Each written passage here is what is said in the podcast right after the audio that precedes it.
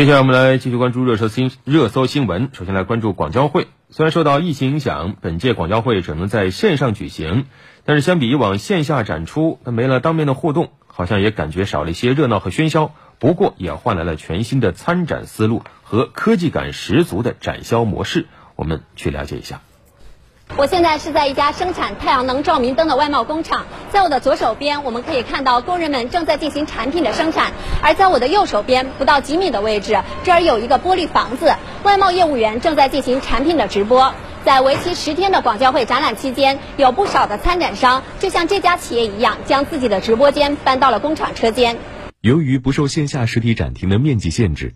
有的企业甚至按照衣食住娱等场景设置了 VR 展厅，虽然没有线下热闹的交谈商洽，线上却实现了二十四小时看展，足不出户就可以看遍此次广交会五十个展区的一百八十多万件展品。